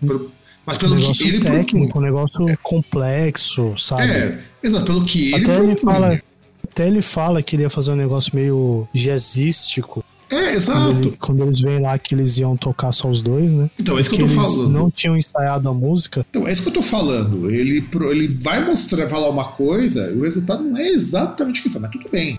Bem, é, tecnicamente falando, assim, eu não posso exigir esse nível todo por um filme Sessão da Tarde, sabe? Não posso exigir isso. E aí você tem a Emily, que para mim é a melhor personagem desse filme, porque é ela que meio que faz o Kevin e o Hunter se colocarem em seus devidos lugares, porque ela mostra pro Hunter que o Hunter é um idiota, e ela mostra que o Ke pro Kevin que ele pode superar essa dependência que ele tem do Hunter. E isso meio que faz o, Hun o, Hun o Kevin conseguir ajudar o Hunter a voltar para si. Sem contar que ela, assim, eu acho engraçado porque ela tem o mesmo nível do Hunter em termos de conhecimento, em termos de cultura, que dá pra perceber muito bem. Só que ela é uma pessoa normal. É. Ela é exatamente. É que ela é uma pessoa de classe média assim normal que o, a família tem uma floricultura tanto que ela anda na van lá da o carro que ela usa para poder normalmente assim para se locomover é a, a van da floricultura né é, e eu acho foda porque ela tem umas sacadas muito, muito boas. Eu, eu acho que é interessante porque é a Emily que tem as melhores sacadas, assim,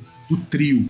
Porque ela que mostra pro Kevin que ele pode ser quem, que ele quer. Ela que mostra pro Kevin, opa, Você precisa dar um jeito no Hunter. Ela que vai mostrar pro Hunter, colocar ele contra a parede e falar, puta, você é um babaca do caralho. E é ela que segura a onda ali da banda também, porque é ela que vai salvar a banda, porque Skullfucker não poderia estar na apresentação, e ela rapidinho conserta pra Skullflower. Aliás, na verdade, é ela que põe o Hunter no lugar, porque Aí vem a, a, citação do Ulisses, né? Eu, eu, não sei que porra de aula que era aquela, que tipo, o pessoal ia lá e meio que fazia uns discursos, sei lá, não entendi nada do que que era.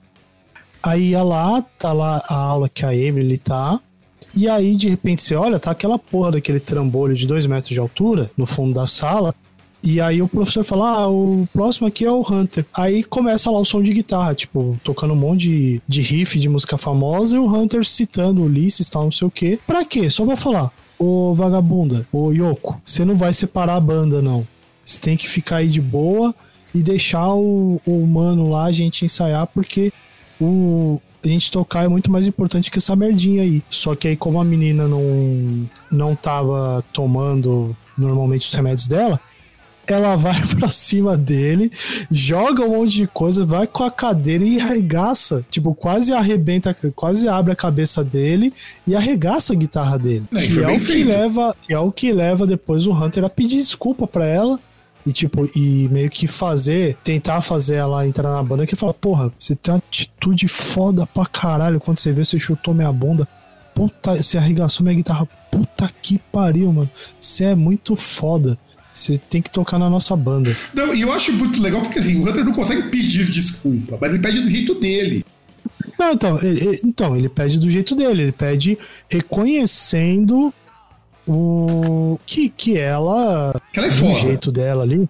Que, que, é que não é, que não é o. Que não é a roupa que ela usa lá que vai determinar se ela é foda ou não. É a é, atitude e, dela. Que é uma coisa que o Kevin tinha falado para ele, que ela tem uma puta de uma atitude. E dá para ver que ela é a pessoa que tem atitude naqueles três. Nem o Hunter, que é todo cheio de fazer as coisas, ele não tem atitude nenhuma, ele só tem pose. É, a única atitude dela foi, dele foi dar um trote no, no carinha lá do time que depois ele se ferrou por causa disso. Não, mas a, a, a parte do trote é muito engraçado, cara. Começa a tocar Ace of Pages eles vão fugir. Aliás, toca Ace of Spades, depois toca Judas Priest na segunda cena de perseguição. É, eu acho muito foda a seleção de músicas. Toca... Não é Painkiller que toca? Não, Whiplash. Ah, toca Whiplash, verdade. Whiplash. Eu acho muito foda, cara. E assim, dos três personagens, aí, tanto a Emily tem tanta atitude que a Emily que fala pro, pro, pro Kevin: Kevin, você quer dar uma?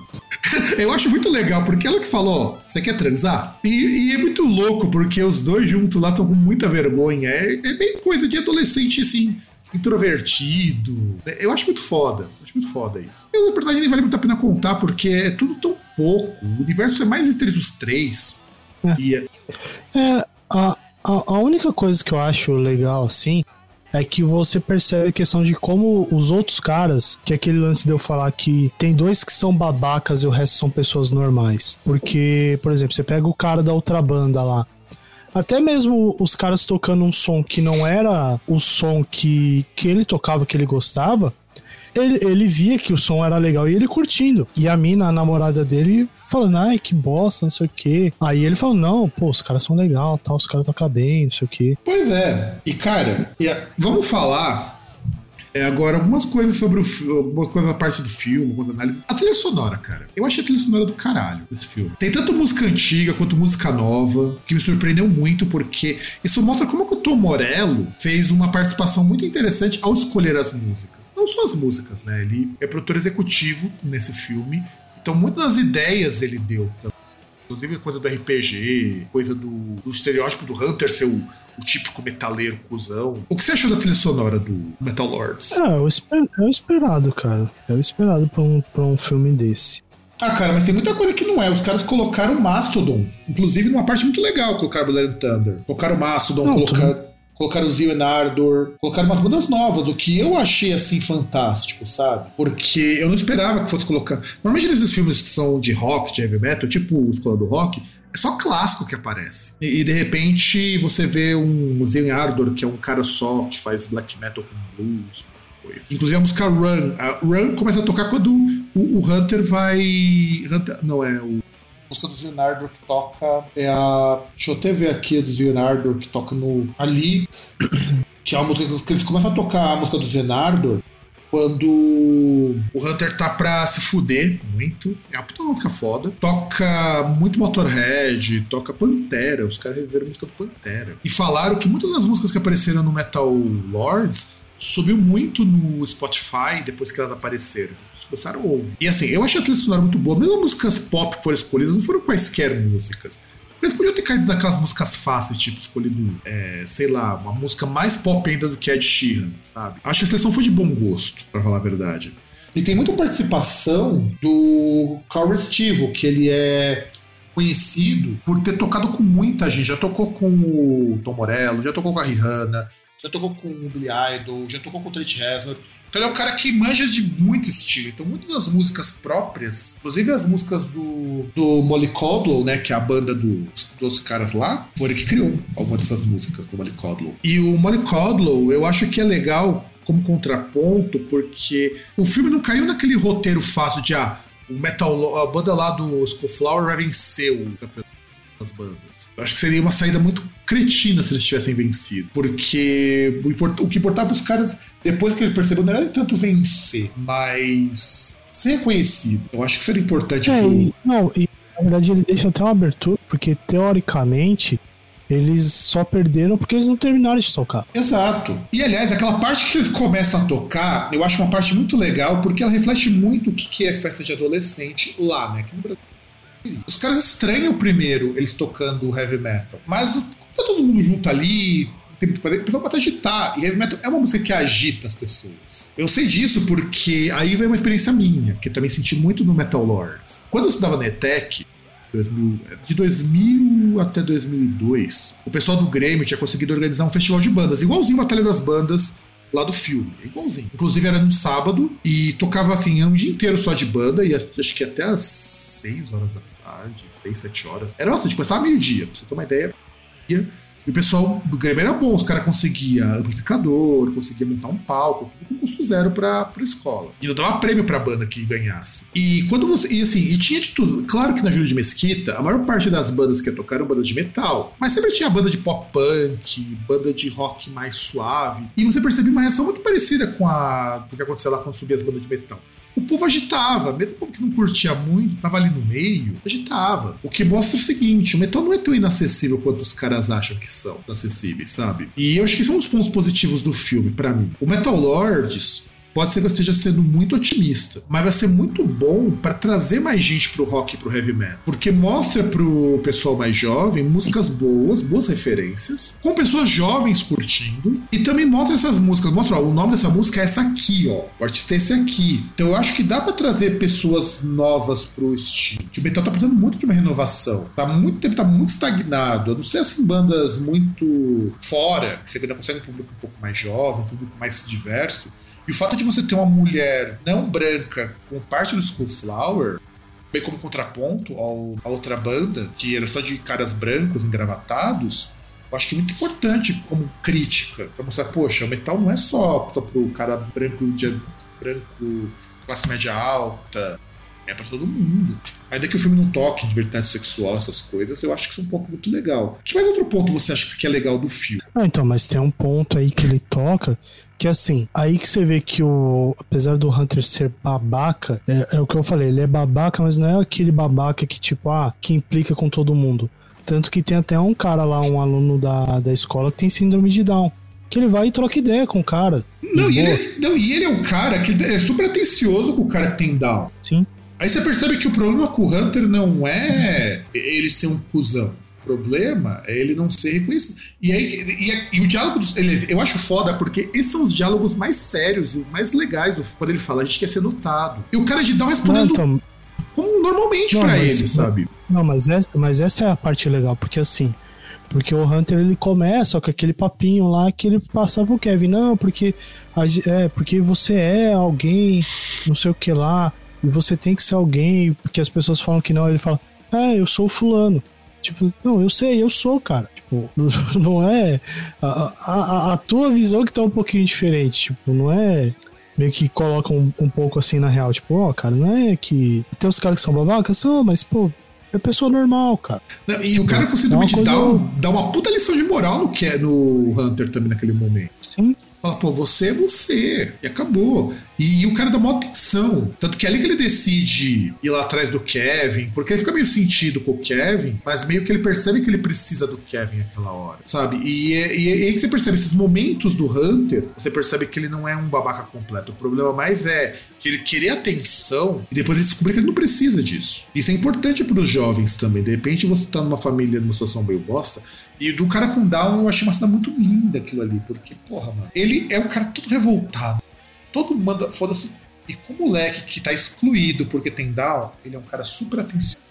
Não, e pior que assim, excluído entre aspas, porque no contexto ali da escola, tirando assim, só vê que eles estão sentados ali, tipo, na aula de educação física. Não é que o, o moleque é excluído nem nada. Tipo, eles estão sentados lá normal. Só que você percebe que ele não, não, é, um, não é um otário. Tipo, ele é É. um babaca, mas ele não é um otário. É, e na verdade ele só é um babaca porque ele ainda não se descobriu. Porque não, não sabe com, Como agir, né? ele, ele- ele não sabe o, o, o- em que nível que ele consegue assim conversar com as outras pessoas, a ponto de, de conversar mesmo, de não ter uma de não ser uma De ele um não ser um perso- conflito, sabe? Não, e ele não ser um personagem. Ele, ele não ser o personagem Hunter que ele cria como membro da Skullflower. Sabe? Ele sair do personagem. É importante, eu acho bem lembrado disso. Essas, e eu acho que esses diálogos que são mais sérios, porque o César viu como uma coisa que ele esperava uma coisa mais séria. Eu já esperava o contrário. Eu esperava que ia ser uma galhofada, tipo Escola do Rock, o Death Gasm e tudo mais.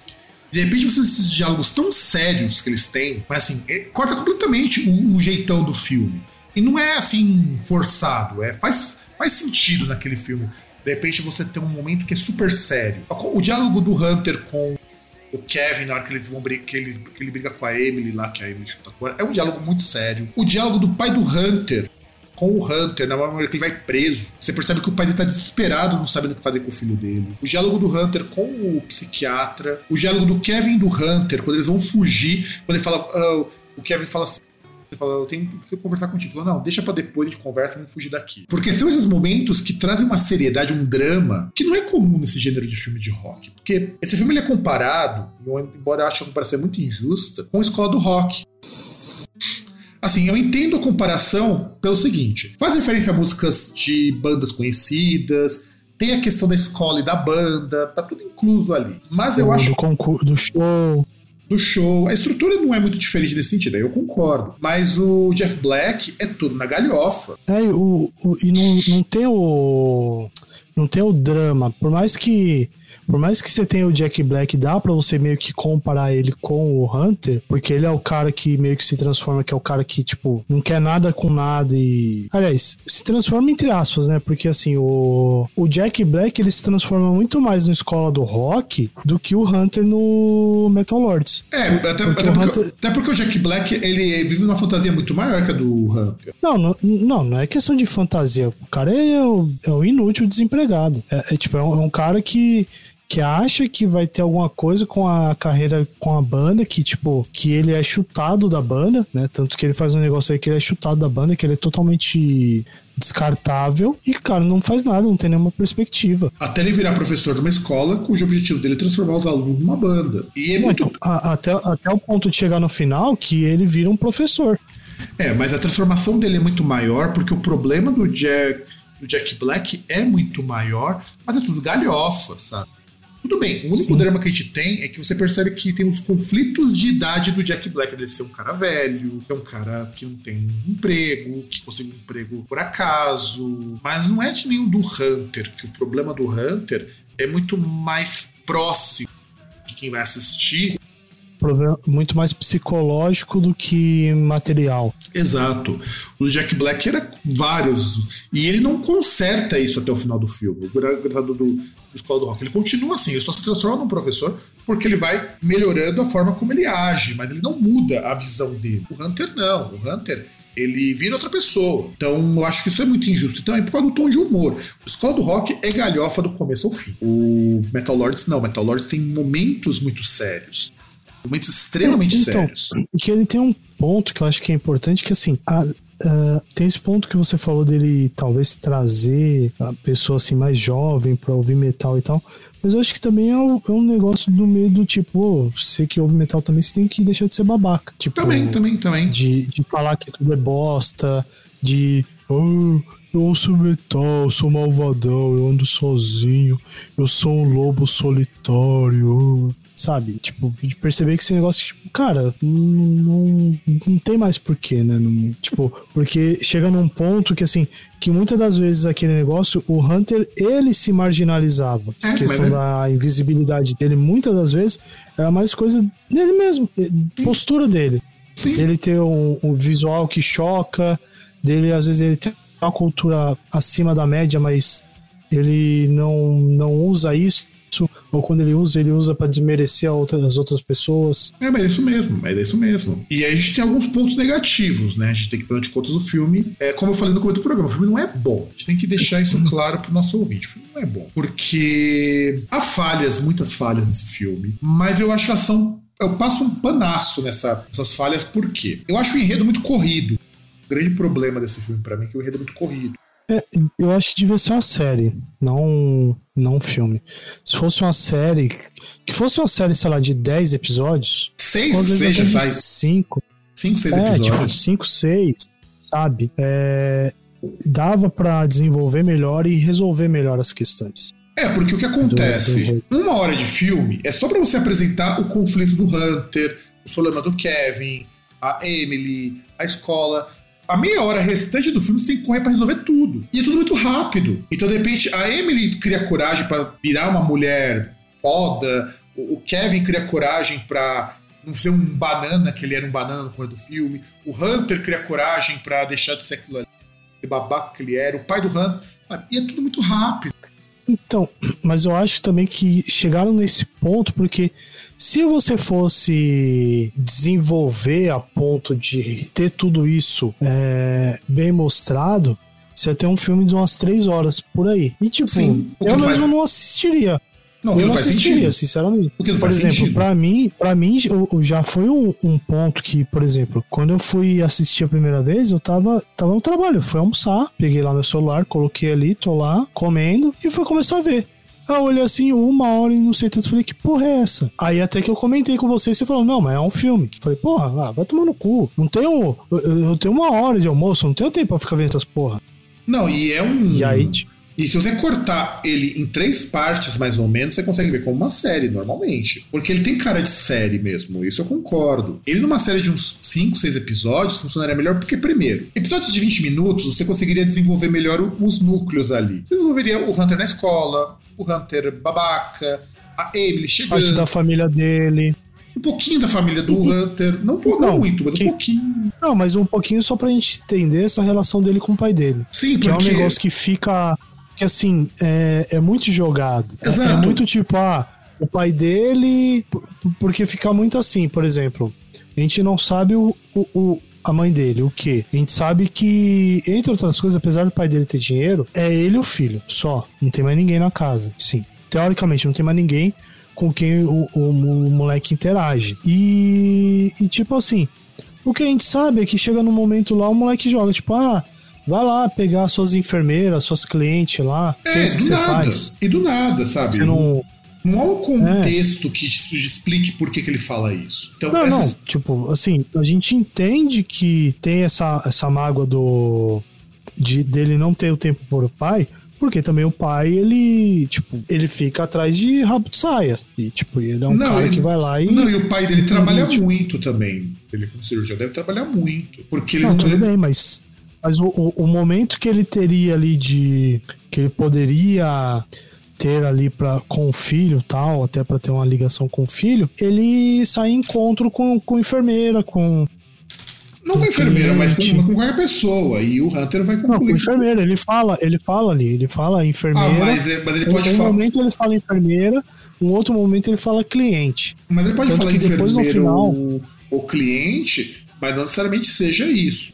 Mas eu entendo. Não, mas eu acho que. Mas acho que é porque, tipo, é, é, é meio que um negócio que ele mostra que, tipo, sabe, que o pai dele tem encontro, sabe, é, de uma noite só. Simplesmente vai lá, ele sai com alguém e tal, pá. Aí outro dia tá saindo com outra pessoa, ele não Ah, tem não, sim. nada. Não, você tem- não, tem- não, isso eu concordo, isso que eu tô falando, isso eu concordo. fato de ele citar que é enfermeira tal, isso provavelmente é pra irritar o pai dele. Pode ser que sim, pode ser que não. A gente não tem o um contexto não, que é, é, é, que eu acho que ele fala que é enfermeira, que é justamente que é, que é tipo, que é um lance casual, entendeu? Sim. Mas o pai dele é um. Dá pra perceber que o pai dele é uma pessoa preocupada e é uma pessoa séria. Sim. Só que ele não, dá, não dá só, atenção só que é um tiozão, Só que é um tiozão do churrasco. É. Que se veste como tiozão do churrasco. E aí, isso precisava ser melhor explicado. Precisava ser melhor explorada a Emily também, os problemas que ela tem. Porque eu acho que ela tem algum tipo de psicose, alguma coisa do tipo, que ela estoura quando não toma os remédios. E precisava explicar Sim, um pouco alguma, melhor isso. Alguma doença psicológica nesse sentido. É, então, é que na verdade da Emily a gente, assim, a gente pesca as coisas, assim, a gente pesca não, a gente supõe as coisas. Porque assim, é, é, supõe não, né? Ela chega a falar que o pai, o filho, e a, sim, ela tem o pai e a mãe. E ela chega a falar, quando ela tá com o Kevin, ela chega a falar que o pai e a mãe são legais e tal. Ah, mas por que que eu sou assim? Se meu pai e minha mãe, eles gostam de mim, fizer, fazem tudo aí que podem para eu, pra eu ter uma vida boa, para eu ser normal. É, então, aquele diálogo... Assim, eu não sou não, normal. Não, aquele diálogo que ela tem com... E tudo que eu falo, esses diálogos sérios que eu acho que são o ponto mais alto. Quando ela e o Kevin vão conversar, que ela se descontrola e o Kevin fala, não tem problema. E ela percebe que uma coisa, isso que foi coisas que ficam subentendidas, que as pessoas se afastavam dela por causa dos ataques. De repente ela encontra um cara que não se importa, que entende isso. E os pais entendem isso. É curioso pra perceber. A Emily é de uma família muito boa, que entende esses ataques dela e ela não se perdoa. É, é, e, estranho, porque. Não, é, é, é, que ela, é que ela entende como se, assim, fosse culpa dela. Porque. Tanto que ela fala que, tipo, ah, mas eu tenho ataque porque eu esqueço do remédio. Tipo, ela se culpa por, por isso. Porque, tipo. Não é que ela tem um problema e por causa disso acaba acontecendo. É acontece as coisas porque ela deixa de tomar o remédio. Porque há, há uma falta de ação dela quando deveria ter uma ação. E, os, e dá pra perceber que os pais realmente são pais que se importam com ela. E, é, e o, o, que machuca muito ela, e essas coisas seriam melhor exploradas se isso aí fosse mais longo pra gente entender por que, que ela chega nesse grau de compreensão. Porque ela é a mais madura dos três nesse sentido. Quer dizer, não Kevin ainda é um pouco mais maduro do que ela mas porque o Kevin é, era o cara, é o cara que conseguiu sem perceber muitas coisas. Ele fala muitas coisas que ele vê e tudo mais. Mas ela tem uma maturidade muito forte com relação aos próprios problemas, do ponto de ele chegar, poxa, eu sou um problema para os meus pais. Só que os pais estão ali juntos e ela se culpa, é um sentimento de culpa que precisa ser melhor explicado, sabe? É. Que aí o que a gente percebe do pai do Kevin lá, que ele trabalha pra caralho, né? Tipo o Julius. Sim. A mãe, dele, a mãe dele também trabalha mas são pessoas que estão ali com ele. É, é muito curioso isso. Que é o justamente é, é o contrário são pessoas que, por exemplo, elas, elas não estão, entre aspas, elas não estão presentes, mais presentes, para poder sustentar. Mas... E o Kevin entende isso. O Kevin entende isso e, eles, e elas dão atenção pro Kevin o tempo que dá para dar atenção para ele. E, e, só que essas dinâmicas precisavam ficar melhor expostas no Metal Lords e não fica, por causa que é um seriado. É um seriado, não, é um filme um cara de seriado muito curtinho. Só que eu não sei, aí eu sempre, eu sempre me questiono nesse sentido. Até onde seria viável transformar isso numa minissérie? Não, então, é que tinha cara de série. Então. Não, cara tem mesmo. Dá pra você dividir em três partes, tranquilo, inclusive. Não, dividir em três partes não, mas o. Tinha, tem uma cara de série, tanto que eu olhei e falei, porra, é sério isso aí. É tem, uma, tem uma cara de já, série. Já olhando, ah, quantos episódios tem isso aí? O filme também passa voando, ele não é um filme. Porque, como eu falei, a primeira hora ela é muito boa. A meia hora seguinte é que as coisas correm muito rápido, eu acho. E o terceiro, alguns clichês nesse filme me incomodam. Não sei se te incomodaram, mas pra mim incomodam. Por exemplo, por que sempre você vai retratar o cara que curte heavy metal como o cara ruim da história? Por exemplo, eu não sei se os. Não, você... mas ele não, mas ele não é o ruim da história. Não, mas ele, mas ele é retratado foi, como? Foi o que eu disse. Não, mas o que mas foi o que eu disse. Que tem dois caras, tem o herói e o vilão. Teoricamente no filme o herói é o, é o Hunter. Só que ele é babaca. Só, só que, que é só que isso, ele não. É, a gente só vai entender isso daí quando ele, a gente tá chegando pro final do filme. E é muito clichê isso daí. É que nem, por exemplo, você, quer, o, você conhece muito melhor do que eu do Pick of Destiny, lá do Jeff Black. Jack Black. É, é, nessa vibe, cara, sabe? É nessa vibe. O, o estereótipo do, do metaleiro. Então, incomoda um pouco isso, esse clichê. Além disso, Também outra coisa que me incomoda, como uma das falhas desse filme, é justamente você ter que ter a Emily como a pessoa que vai redimir o grupo. Quer dizer, a moça que vai salvar o, o grupo de, é, é, que na verdade não, que não era ela que ia salvar, assim, foi ela que foi salvar no festival, mas por exemplo, tanto que quando o Kevin ele vai tentar resgatar ali o entre aspas o, o Hunter, ele chega, o Kevin chega para ele e fala: "Cara, você pode me ajudar eu tentar ajudar o meu amigo?" Não, e ela assim, vai, porque aí não, não, e na verdade, ela gosta. Cara, não, e na verdade, ela não vai no começo. Ela falou: se você não Sim. vai, eu vou sair porque eu vou fazer meu sentido. Porque ele vai sozinho lá resgatar o Hunter, mas é. depois é. ela acaba ajudando. Então, essas são as falhas que eu acho. E também pelo seguinte: é um filme que não tem a pretensão de ser um grande filme. Eu acho que Metal Lords. Ninguém vai assistir Metal Lords esperando um grande filme. Mas eu já aviso com toda certeza, de todos os filmes baseados em música que nós já temos presentes, eu acho que é o melhor filme produzido até hoje. Não tô contando documentário, não tô contando nada disso, tô contando esses filmes, que na verdade nem é um filme musical no fim das contas. É mais um drama de adolescente mesmo. Que, que o heavy metal é uma parte só disso, não é o tema total. Porque todos os outros que a gente for analisar daqui para frente vão ser um pouco piores do que esse. A gente tem o, o Superstar, que aquele filme lá é horroroso, mas vale a gente analisar. Rockstar. Rockstar, desculpa, Rockstar. Filme horroroso. Eu assisti quando eu tinha acho que uns 13, 14 anos, vi na TV a cabo. Eu, eu acho que tem um que, tá, tem um que é pior, inclusive. Que é aquele do. com a Caterina Zeta Jones e o Tom Cruise. Agora eu, sei, agora, eu, agora eu não sei, cara, qual que é o filme, se você é lembrar. Rock of Ages, um negócio assim. Ah, sim. Nossa, cara, é que ele é ruim mesmo. Aquele musical lixo pra caralho. É, eu tenho meio que uma repulsa a fazer coisas com musicais. Mas eu tô começando a rever um pouco isso, porque tem alguns musicais que são muito importantes pra gente analisar. Por exemplo, do Mulan Rouge. A história do Mulan Rouge como musical é legal. O musical em si eu não curto tanto. Mas a história. Porque assim, o Mulan Rouge acho que é um dos poucos casos de musical que o musical faz sentido pra história, porque a história é baseada no lugar que é burlesco e tem um festival. Então é meio que incorporado. Isso faz muito sentido. Tem o Airheads também, que é um filme bem ruimzinho. Tem o filme do Beavis and Butthead. A gente precisa Preciso ver se eu acho esse filme algum dia. Que tem a participação do Red Hot Chili Peppers, inclusive. Tem o Peak of Destiny, que aquele filme é galhofa. Os filmes do Jack Black, a gente tem que sempre imaginar que são galhofa. Se a gente assistir pensando na galhofa, a gente se diverte muito. Não são grandes filmes. Então, ele nem quer que sejam grandes filmes. Então, assim, esse é o melhor porque ele foi produzido por quem entende da coisa. Então, todos os estereótipos que a gente conhece, a gente conhece porque muitos gente já vivenciou ou a gente já viu. Eu já conheci um cara que era tipo Hunter.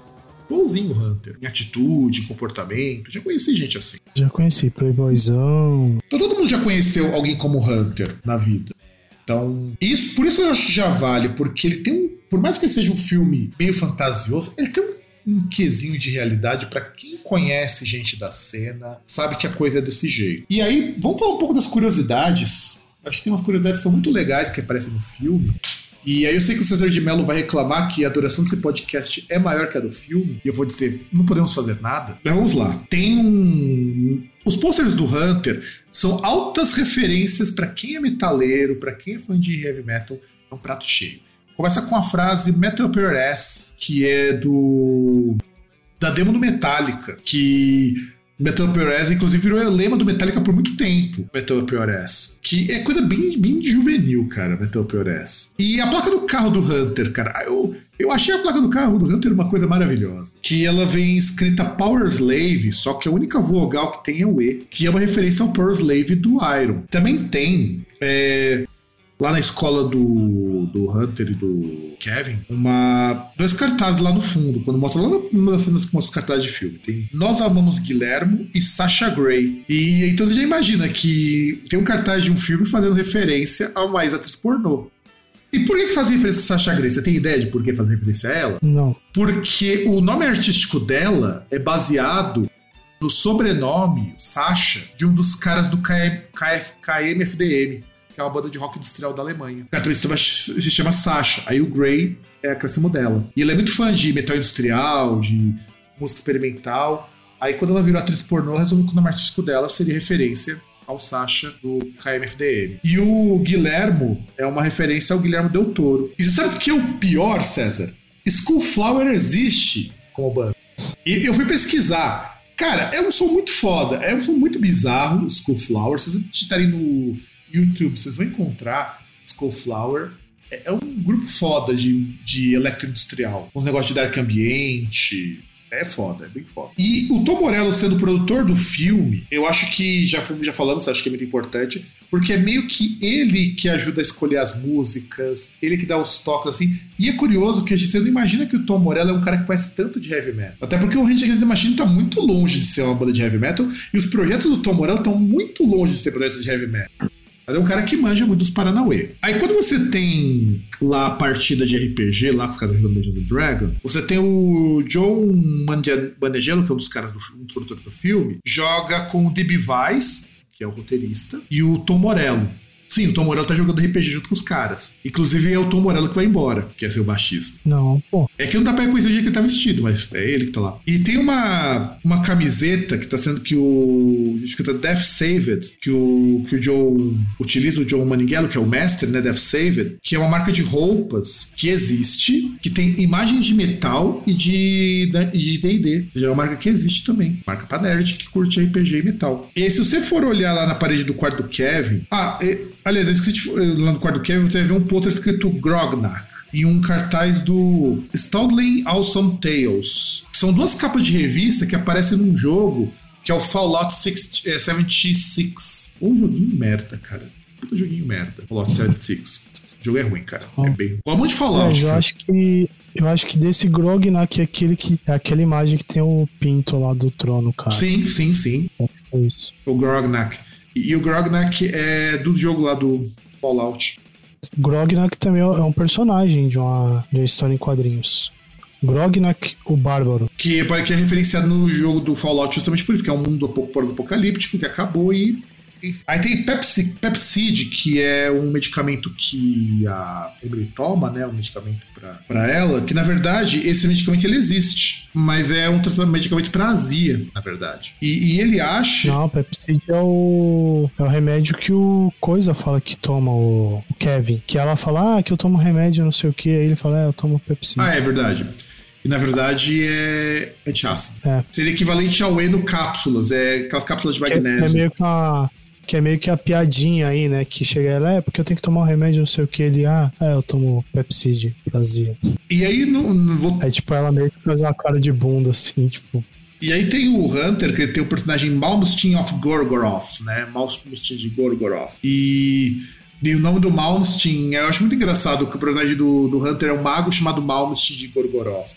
E Gorgoroth também é um representante do Senhor dos Anéis, quanto a banda de black metal Gorgoroth. E aí você tem a cena da piscina, que a gente já falou lá do. lá que vão dar o conselho pro Kevin das vozes na cabeça, do Scott Ian, do Tom Morello, do Kick Hammett e do Rob Halford, que é a única voz sábia daqueles quatro ali. Não, na verdade, o, o Scott Ian ele fala pro Kevin pegar mesmo, né?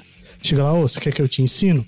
O Tom Morello fala que isso é errado, porque tem a Emily. O Kirk Hammett, ele, na verdade, ele fala, cara, mas na verdade, se ele desistir agora e não falar nada, ele tá sendo errado com a menina que gosta dele, que, que a menina, durante todo o show ali do, da outra banda lá no casamento, ela ficou olhando pro, pro Kevin e mandando beijinho, mandando tchauzinho. Ela curtiu ele também. É que o Halford que chega e fala: aquele negócio, aquele clichê, ah, você ama a Emily, então não seja cuzão. então não seja cuzão. Não, mas essa fala é muito engraçada, não seja cuzão. É muito legal isso daí. Mas assim, cara, vamos fazer um saldo aqui do filme. Eu acho que é um filme que vale a pena assistir. Se você tem Netflix ou se você tem algum meio alternativo para assistir, assista. Porque é um filme muito gostoso você passar a tarde, pega uma tarde de sábado, tiver frio pra caramba, estoura uma pipoca, abre uma Coca 600 e manda ver. E, manda ver que, que é sucesso. E você, César, o que você tem para recomendar ou desrecomendar desse filme? Ah, cara, sei lá, eu acho que é, assim, é. Geralmente esse tipo de filme é filme que vale por entretenimento, né? Tirando alguns documentários assim, coisas do tipo, ele vale como entretenimento para você pegar ali, você não tem o que fazer, se quer perder uma hora e meia, né? Tipo, e não tem nada para assistir. É, pega sábado à tarde, num friozinho, estoura uma pipoca, abre uma Coca 600, manda ver. É, eu recomendo que é o que é o que vale. Se puder chamar alguém pra assistir junto com você, melhor ainda. Porque, porque você é muito cara de filme pra assistir de tarde junto com alguém. Não, eu pegaria domingo, fim de domingo. Fim de domingo também, tipo. Sábado, é, domingo, tarde, quase noite. Porque você vai lá e você, ah, beleza, vou dormir, tchau. Também, fim de domingo também muito bom, depois daquela janta reforçada de domingo, que é sobra do almoço. Eu acho que vale muito a pena. A pena. E é isso, gente. Espero que vocês tenham gostado do programa. E vocês já sabem onde encontrar a gente. É, contato.groundcast.com.br, no site, uh, arroba Groundcast no Twitter, Groundcast Brasil no Instagram, Groundcast no Facebook. E é isso. Nos vemos no próximo programa e um grande abraço para todo mundo e tchau!